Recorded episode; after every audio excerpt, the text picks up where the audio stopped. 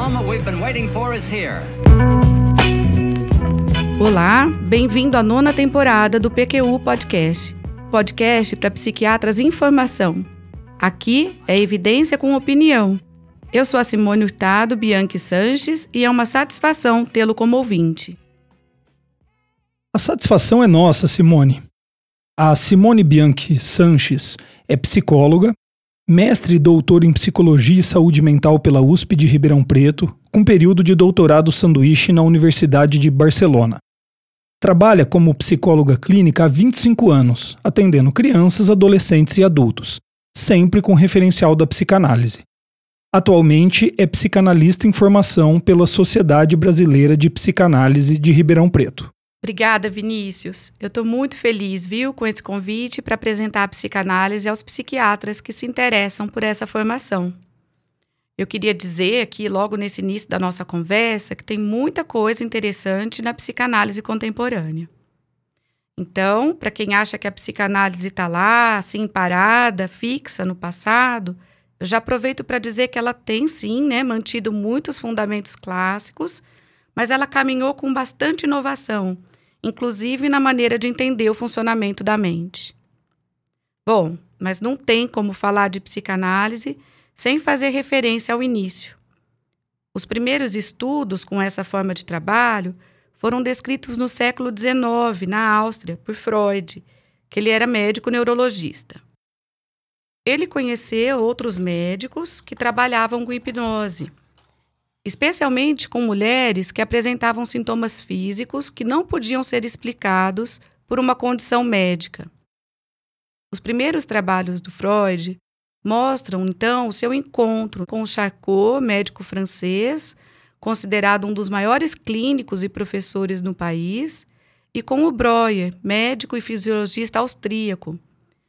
O Freud escrevia muito bem e ele descreve assim de forma muito interessante, né, esses casos clínicos dessas mulheres com paralisias, desmaios, enfim, muitos sintomas físicos que eram na época considerados enigmáticos. Como o modelo médico era muito forte, no início teve uma preocupação em descrever esses sintomas em termos orgânicos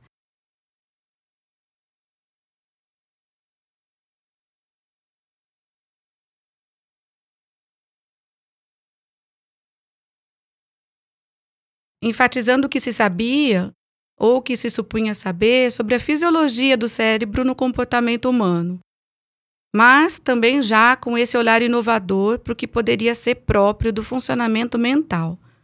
Então, por esse motivo, apesar dessa origem no modelo médico, o método analítico carrega desde o início essa marca de questionamento a respeito da sua cientificidade exatamente porque desloca pela primeira vez esse olhar científico para a importância do psíquico na nossa vida.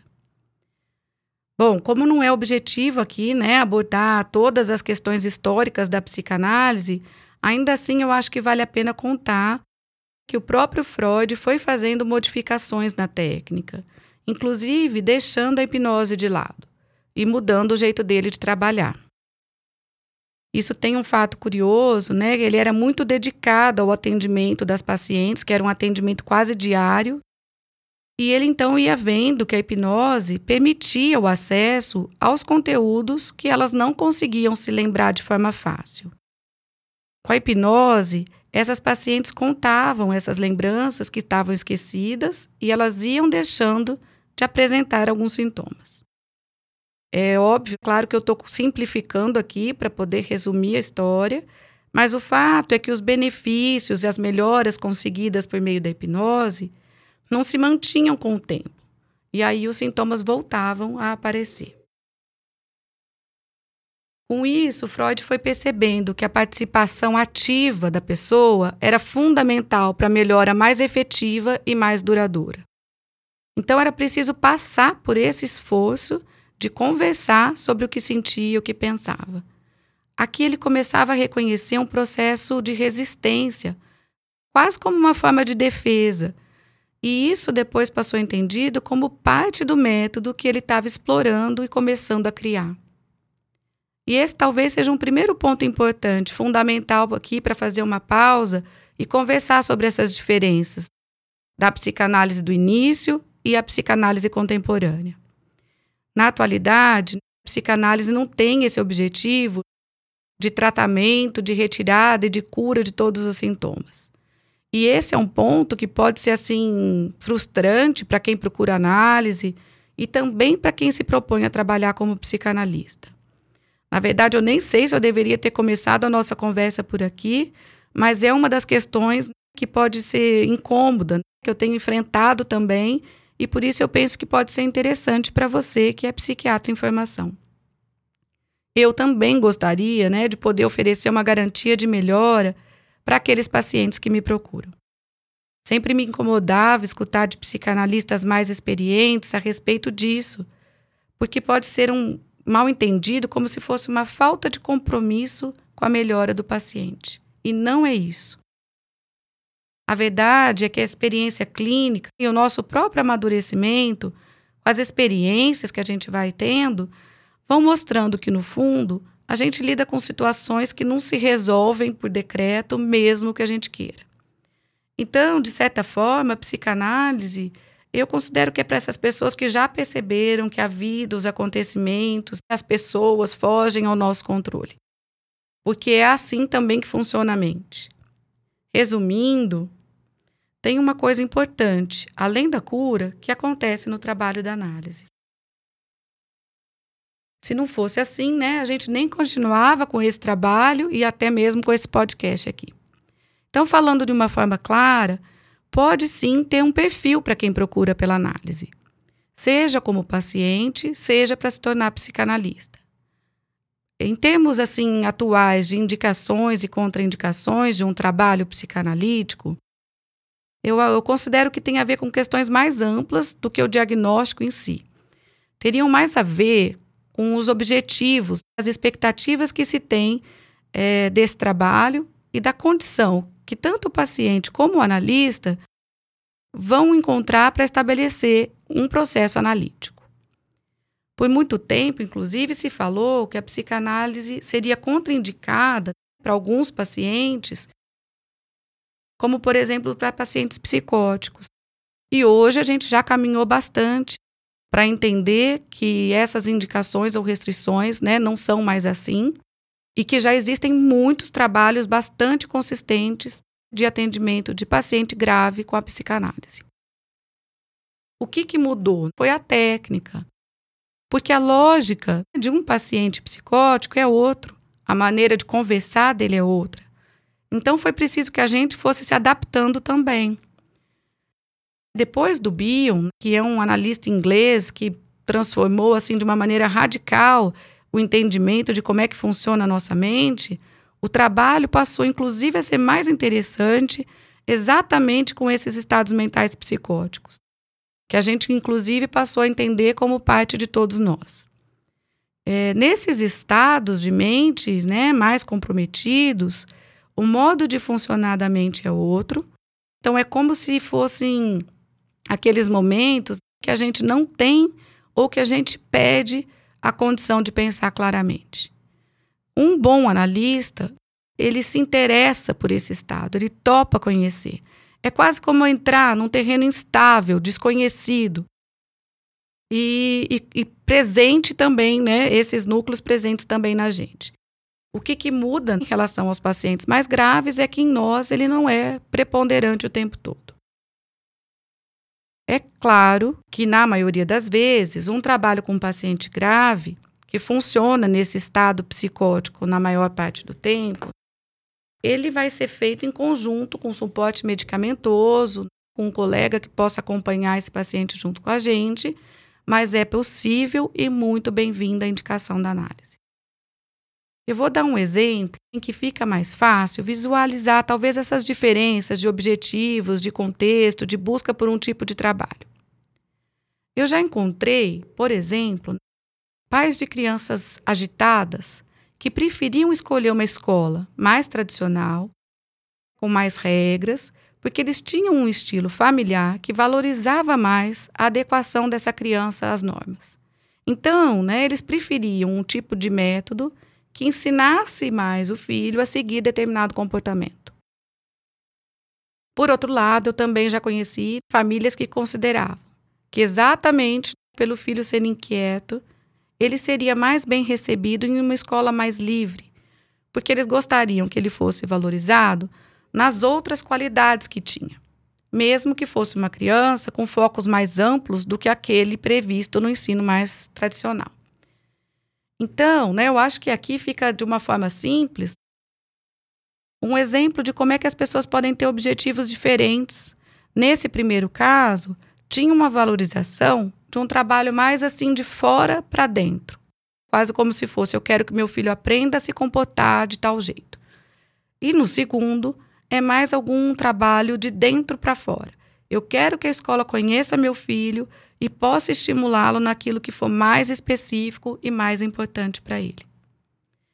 E, na verdade, é um dilema sem resposta certa.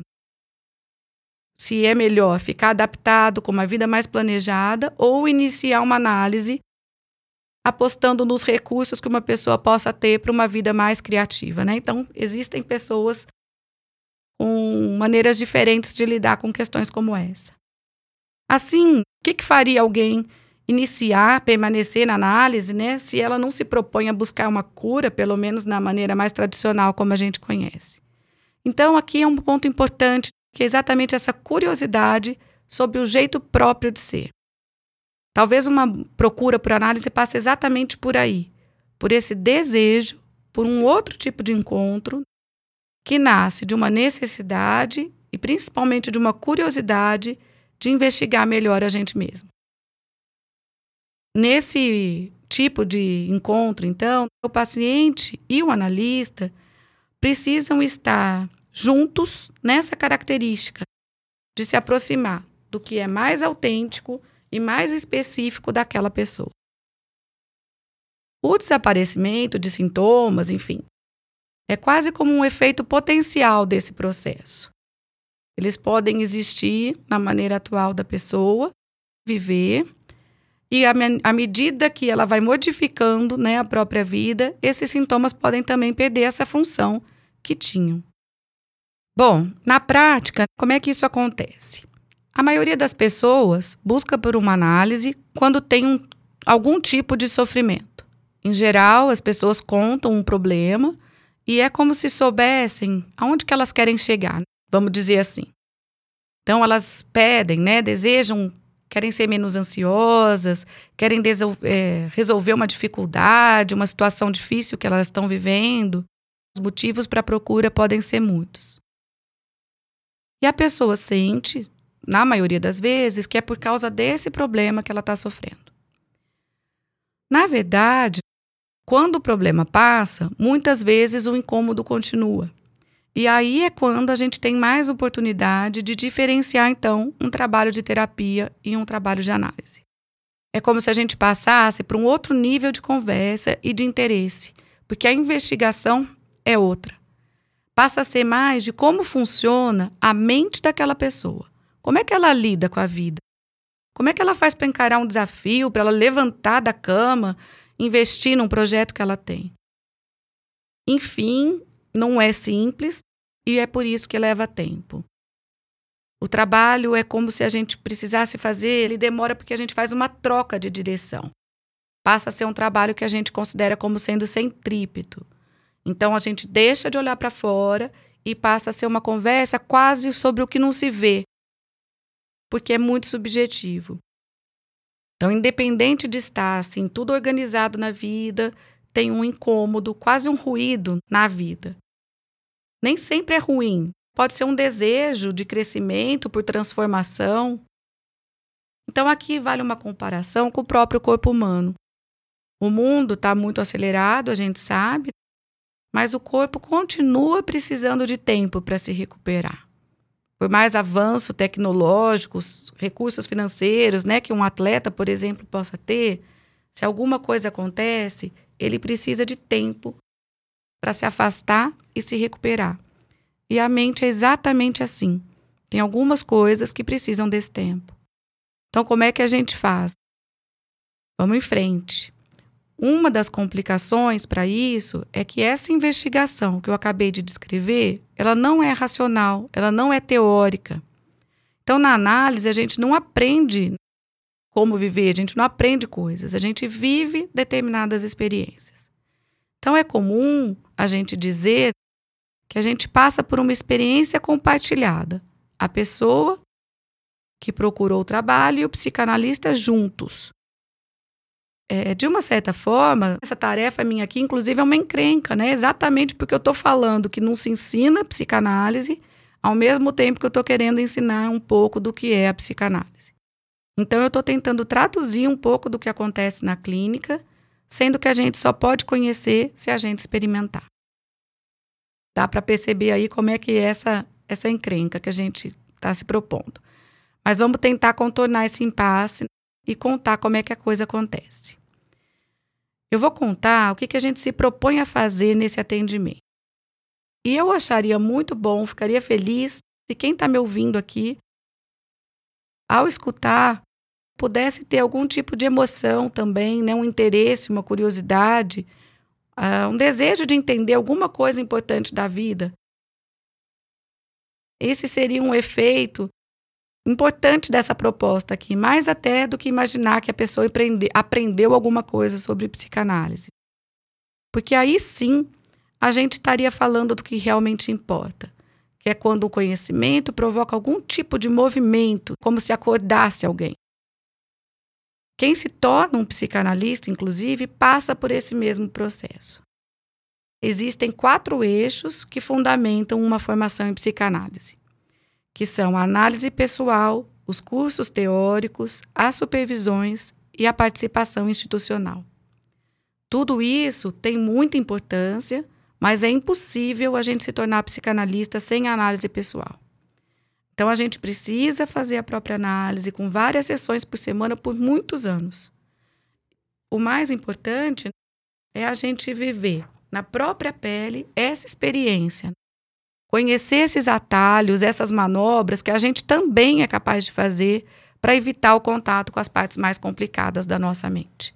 É só assim que a gente acompanha o paciente na jornada que ele também tem pela frente. Então, se fosse para resumir, a gente sustenta esse estado de turbulência, a gente não desvia dele. Falando nisso, aliás, aqui vale um comentário importante sobre um conceito chave da psicanálise, que é o inconsciente. De forma geral, é um termo assim já bastante conhecido, quase popular, e que normalmente as pessoas usam para falar de alguma coisa meio misteriosa, né, sobre a nossa personalidade. Existe sim essa ideia mais frequente de um inconsciente estático que revela alguma coisa desconhecida, também que está lá estática, mas isso mudou o inconsciente ele deixou de ser visto como algo pronto que esconde ou que revela algum trauma que deveria ser conhecido. Aliás, se eu pudesse escolher um ponto dessa nossa conversa como o mais importante, eu acho que seria esse. O inconsciente passou a ser entendido como inacabado, infinito e em construção.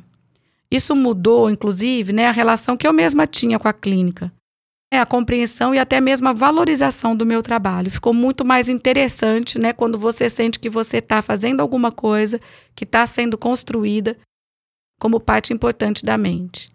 Então, isso quer dizer, por exemplo, que aquela ideia tradicional de que a gente vai interpretar algum comportamento, algum sonho, com aquele significado fechado, do tipo, isso que você sonhou, isso que você fez quer dizer tal coisa, foi por determinada razão. Não é mais assim. Agora, a gente entende que o sonho, por exemplo, já mostra que o paciente foi capaz de processar um monte de estímulos internos em imagens, então já houve ali um trabalho de tradução. O sonho mostra a mente trabalhando para processar o que a gente vive, tanto dentro da gente como fora também.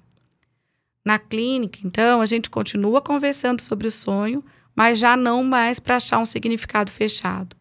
A gente se abre porque para alguma coisa que pode ser iniciada a partir dali, em direção ao futuro da pessoa. a ênfase deixa de ser né, no que ela não sabe sobre o passado dela, mas o que ela ainda não conhece de potencialidade, do que pode acontecer e de quem ela pode se tornar. Essa perspectiva faz a análise passar por um tipo de encontro raro, que eu acho cada vez mais necessário e até desejado pelas pessoas. Eu tenho visto, né, e sei que vocês também, as pessoas cheias de dicas, de lições de como se tornarem mais felizes ou leves. Esse termo, ficar com a vida mais leve, tem sido para mim muito mal utilizado, porque inclusive pressupõe a ideia de que a vida é para ser fácil. E se a pessoa ficar procurando esse tipo de facilidade, eu acho que ela vai se dar mal, porque a vida não é fácil. Se uma pessoa se responsabiliza pela própria vida, pelo próprio trabalho, por outras pessoas, a vida exige um movimento de luta. Não é de guerra, não é disputa, mas é luta, precisa de enfrentamento. E o ponto que é importante aqui é que essa luta é interna. O que, que isso quer dizer? Que a psicanálise ajuda a gente a encontrar uma direção em relação à qual a gente quer seguir. É esse sentido para que a gente vá adiante. Esse desafio é quase diário. Por isso, em muitos momentos da vida, pode ser importante retomar a análise para conhecer novos desafios e ir lidando com a vida em uma direção que é crescente, que ajude a gente a seguir em frente é, em direção ao que faz sentido para cada um de nós. É, existe um psicanalista contemporâneo, que é o Thomas Ogden, ele vive atualmente na Califórnia, e ele descreve a psicanálise como uma nova forma de se relacionar, diferente de qualquer outra. É uma relação de intimidade com o analista e com a nossa própria mente. Então, o que, que seria esse novo meio de se relacionar? Ali tem duas pessoas que estão disponíveis para aquele encontro, num lugar protegido, sigiloso, interessadas em investigar o funcionamento da mente de uma forma séria, imparcial, ética e com proximidade. O que, que acontece ali não é um jogo de pergunta, resposta, causa e efeito. Ali, né, a gente fala de muitas coisas, algumas inclusive que podem e até devem ficar guardadas. E a gente também procura por outras que ainda nem existem. As coisas que ainda vão ser construídas. E a gente quer, como é que a gente vai fazer isso? Né? A gente usa os escombros, vamos dizer assim, que a pessoa tem e ajuda a criar essas novas construções.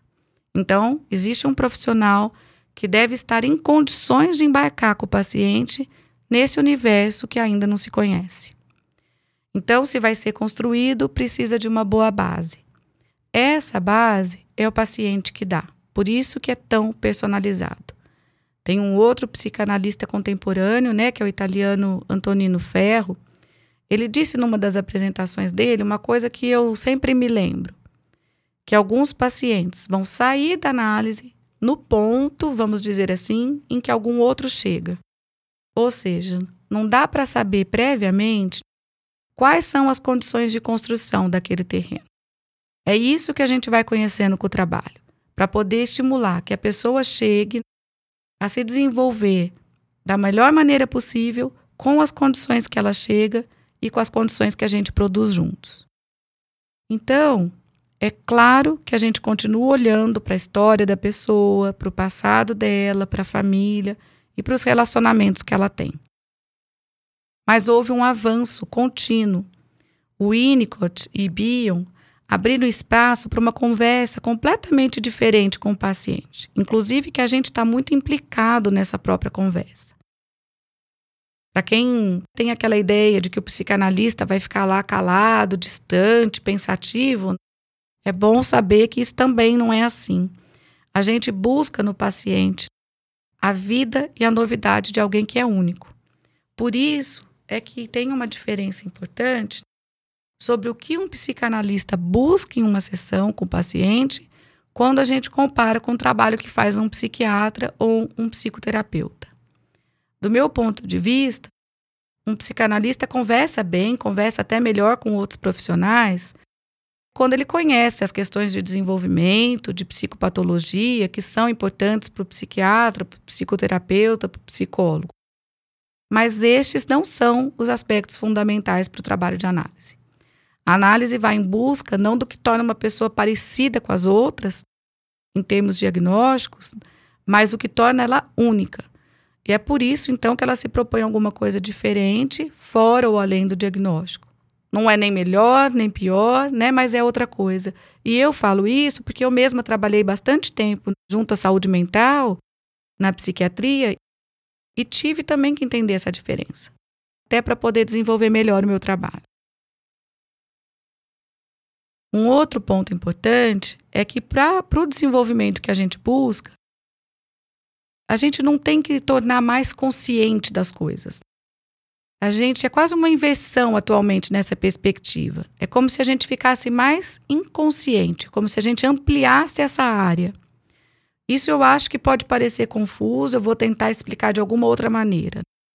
Não tem a ver com ficar mais impulsivo, mais inconsequente, mas mais livre, sim. É como se tivesse uma liberdade, uma liberdade de pensar, uma liberdade de reconhecer as próprias ideias como importantes para serem expressadas, para serem vividas. É um ganho de uma própria voz, é quase como uma expansão no que cabe dentro da gente. Como é que a gente faz isso? Como é, afinal, que a gente ajuda, então, um paciente a se aproximar das próprias ideias? Aqui, né, a gente começa uma conversa sobre as ferramentas, as novidades da técnica. E, de forma geral, a gente tem inovações em dois níveis. Uma, que é de ajudar a criar as narrativas sobre a história daquela pessoa.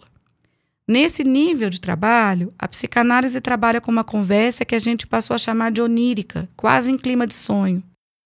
Isso também tem a ver com as modificações propostas por Winnicott, Bion, Ferro, Ogden e vários autores contemporâneos. Essa proposta é muito interessante. Ela deixa o nosso trabalho mais legal também de fazer. Significa que a gente vai falar desse mundo de filme, vamos dizer assim, que a pessoa carrega na própria mente. E nesse mundo, a gente vai vendo que nem tudo combina. A gente pode pensar uma coisa, mas tem uma sensação diferente. Tem um flash de pensamento, por exemplo, que passa muito rapidinho e a gente pensa que não deveria ter tido, que deveria ter sentido de outro jeito. Enfim, tudo isso nos interessa, inclusive essas cenas que não combinam. Então a gente fica ali quase como um cineasta, atento a esse clima desses relatos que vão se transformando em imagem. Hoje em dia, se fala nos avanços de tecnologia, na importância da nossa vida digital, cada vez mais virtual. É, embora a psicanálise pareça o contrário disso, a gente quase que busca por esse metaverso, vamos dizer assim, específico, dentro da mente daquela pessoa. Para onde essa mente vai quando sonha, por exemplo? A gente sempre se ocupou disso. A Billie Eilish, por exemplo, que é uma cantora muito jovem, né, tem sido muito premiada, ela tem um álbum que se chama exatamente Para onde a gente vai quando adormece. E para saber disso, né, desse lugar que a gente caminha quando a gente se desliga do mundo, eu só conheço o caminho da análise. Tem uma outra coisa bem importante na psicanálise que tem a ver com isso, que é a abertura para as contradições. A gente entende que elas vivem lado a lado dentro da gente. A nossa mente é assim, aberta aos contrários. Não se encaixariam nessa vida mais dividida entre ou uma coisa ou outra. E conviver com isso não é simples. Com quem mais que a gente poderia falar sobre essas coisas que não se encaixam? Conhecer profundamente essa espécie de loucura que a gente tem. Bom, o Bion parte do princípio da incerteza que foi proposto pelo Heisenberg na física para ajudar na compreensão dessa complexidade do funcionamento da mente. Esse funcionamento ele é impreciso e tem muitos níveis. E se nosso trabalho então é com esse objeto em transformação, também a gente precisa suportar o incerto. Então, entra aqui esse outro nível de trabalho que ainda está em expansão, que é sobre o que acontece dentro da mente do próprio analista, quase que para sondar a extensão do funcionamento mental do paciente. Esse nível de trabalho ele é mais complexo do que a gente falou até aqui, porque tem a ver com alguma coisa que está além das palavras. E eu considero né, que é atualmente a área mais inovadora e de maior interesse na psicanálise. Bom, até aqui eu descrevi um tipo de trabalho instigante, de certa forma misterioso, atraente. Pelo menos eu imagino que quem chegou até aqui é alguém que possivelmente tem interesse no tema. Como é que a gente faz para abordar isso, então, de forma técnica e científica? A técnica primordial continua a valer até hoje, que foi conhecida como associação livre, que é essa de deixar o paciente conversar livremente, sem ter que ser levado por uma ordem cronológica ou causal. Isso nos ajuda muito a acompanhar os caminhos que a mente faz, né? quase como uma rede de ideias. Inclusive que à primeira vista, elas podem, algumas ideias podem parecer que não têm relação nenhuma com o que a gente está conversando. Mas para nós, elas vão abrindo brechas valiosas para uma conversa produtiva. E a gente, psicanalistas também, a gente vai mantendo a nossa técnica de atenção flutuante, descrita desde os primeiros casos, em que uma escuta livre de julgamento ou de desejo vai acompanhando essa conversa, até que alguma coisa ganhe importância. Pode ser um tema, pode ser uma entonação, pode ser a repetição, pode ser uma novidade. Na prática, o que, que a gente faz? A gente conversa. E pode parecer realmente uma conversa qualquer, porque é uma conversa normal, mas em que está valendo o que é captado. Então, entra aí uma outra questão técnica, que é a comunicação por algo que foi chamado de identificação projetiva. No começo, a identificação projetiva foi descrita pela Melanie Klein parecia ser uma espécie de defesa de interferência negativa no trabalho. E atualmente, ela é uma ferramenta valiosa porque ela tem a ver com uma comunicação inconsciente né, do que é vivido por aqueles, aquelas duas pessoas, o analista e o analisando. São processos bastante sofisticados, difíceis de descrever e que algumas vezes provocam inclusive rupturas no trabalho mas elas também são essenciais para os pontos de mudança que a gente procura. A nossa formação sustenta o nosso treino para reconhecer e para viver tudo isso também. Então, o que, que se espera de um benefício de um trabalho desse tipo? Tem uma coisa que a minha experiência, tanto como analista, né, informação como analisanda, me ajuda a dizer assim, sem dúvida.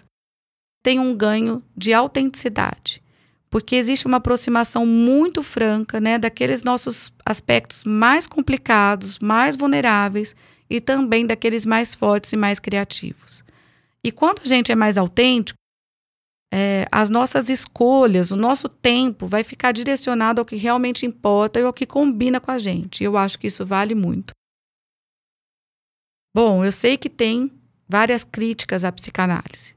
Eu mesma tenho pontos de conflito em relação à melhor maneira de propor uma formação psicanalítica, por exemplo. Eu penso também na realidade da clínica, em que o que a gente propõe como trabalho longo vai quase na contramão do que as pessoas têm pedido para a gente. Nesse momento em que tem uma valorização cada vez maior da imagem, das coisas instantâneas, mais rápidas. Eu também reconheço né, os limites reais de tempo e de dinheiro que são desafios que dificultam o trabalho de alta frequência que é proposto pela técnica mais clássica. Além disso, é, existem ainda os desafios contemporâneos de buscar formas da psicanálise ir ao encontro de quem precisa, na comunidade, com uma visão mais social da vida. Felizmente, os institutos já têm aberto espaço para iniciativas novas com este perfil Acho que é um caminho ainda incipiente, mas a gente não está de olho fechado para isso. Excelente, Simone. Muito obrigado pela maneira honesta e didática que descreveu algo tão complexo. Tenho certeza que o psiquiatra em formação, ouvinte do PQ Podcast, termina esse episódio com mais conhecimentos e mais curioso sobre a psicanálise. Que bom, Vinícius. Então, para encerrar, eu convido vocês a conhecerem a formação que é oferecida nos bons institutos de psicanálise existentes em todo o Brasil. Eu fico à disposição e seria um prazer saber o que, que vocês aproveitaram desse episódio do PSQU Podcast. Now listen to me, all of you. Acesse a página do Facebook e siga o perfil do Instagram para ficar por dentro de tudo o que acontece no PQU Podcast. Confira em www.pqpodcast.com.br todos os episódios já publicados, com as respectivas referências, organizados por data, autor e sessão. Agradecemos a sua atenção.